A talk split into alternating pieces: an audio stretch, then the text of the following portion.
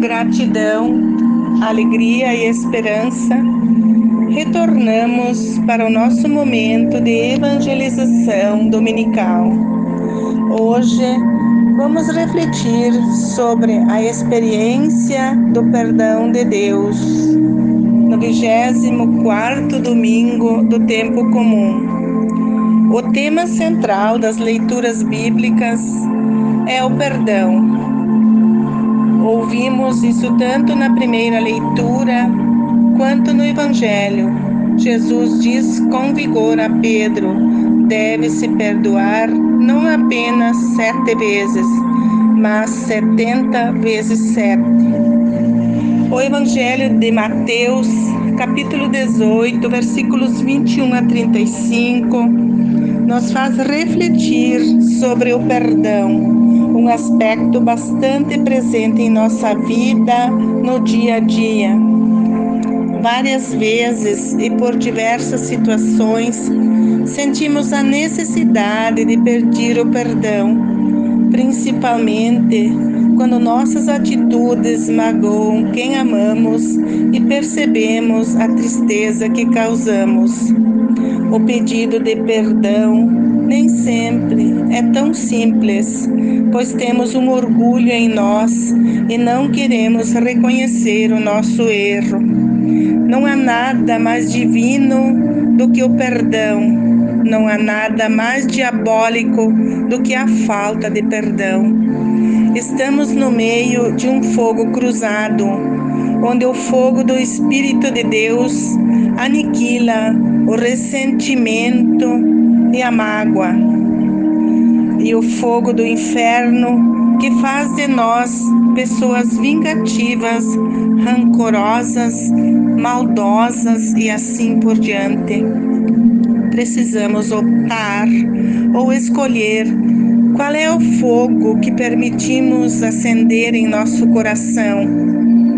Quando não perdoamos, cultivamos ressentimentos e mágoas que nos enfraquecem.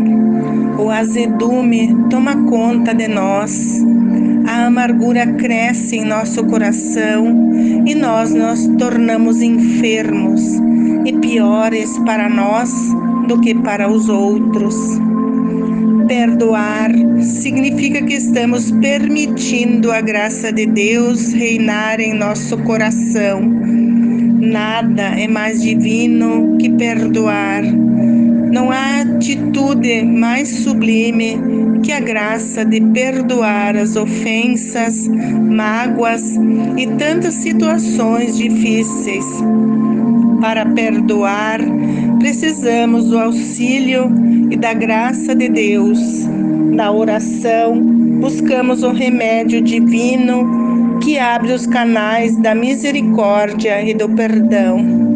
O perdão de Deus não tem limite.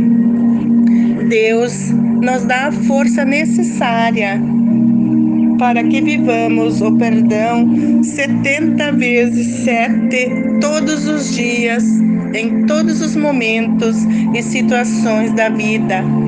Isto é, perdoar sempre. A atitude de perdoar, o pedir perdão, é uma decisão. Pedro aproximou-se de Jesus e disse: Senhor, até quantas vezes pecará o meu irmão contra mim e eu lhe perdoarei? Até sete vezes. Jesus disse: Não te digo sete, mas até setenta vezes sete. As pessoas dizem que é difícil perdoar. Muita gente não sabe o que é o perdão.